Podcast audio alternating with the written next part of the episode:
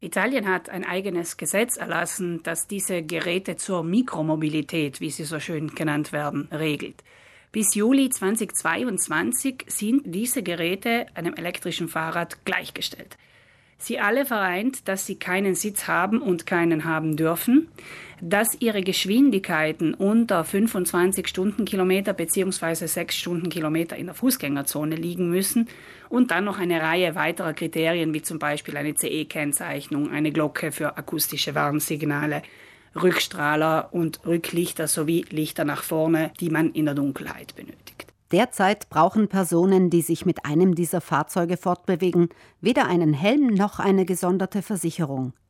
Angesichts der bekannten Kritikpunkte ist das Ministerium für Infrastruktur und Verkehr gerade dabei, striktere und gezieltere Regeln zu entwerfen. Unter anderem ist die Rede davon, die Fahrerlaubnis von 14 auf 18 Jahre zu verlegen, eine Helmpflicht einzuführen, eine eigene Versicherungspflicht für diese Elektroroller anzudenken und die Fahrer und Fahrerinnen zu verpflichten, in der Dunkelheit oder bei Schlechtwetter eine Warnweste zu tragen, also eine reflektierende Jacke. Was die Versicherung angeht, gibt es eine Ausnahme.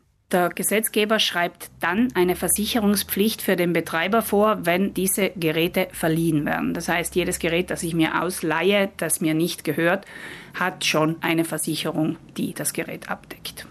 Wer einen Elektroroller oder ähnliches sein eigen nennt, ist bisher im Schadenfall mit einer Haftpflichtversicherung abgesichert. Empfehlenswert ist eine private Haftpflichtversicherung für jede Familie, unabhängig davon, ob ich einen E-Roller besitze oder ob ich Skifahren gehe. Eine solche Versicherung deckt alle unabsichtlich in der Freizeit hervorgerufenen Schäden gegenüber Dritten ab. Und diese Versicherung ist einfach das Um und Auf. Versicherungstechnisch schwierig wird es, wenn ein solches Mikro-E-Mobil nicht den Vorgaben entspricht.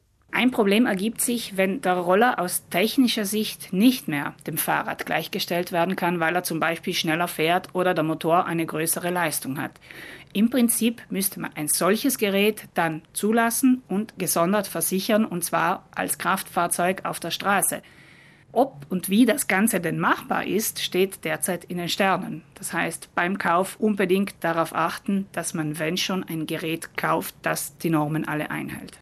Andernfalls könnte der Spaß ziemlich teuer werden. Es gab vor ein paar Jahren schon ähnliche Fälle, als die ersten Elektrofahrräder auf die Straßen kamen. Auch da gab es Modelle, die die spezifischen nationalen Auflagen nicht einhielten und in einigen Fällen wurden hohe Strafen fällig, weil man damit gefahren ist. Zu den neuen Verkehrsmitteln wie Elektroroller und Co. hat die Verbraucherzentrale ein Infoblatt zusammengestellt mit allen relevanten Details. Sie finden es auf der Homepage der Verbraucherzentrale.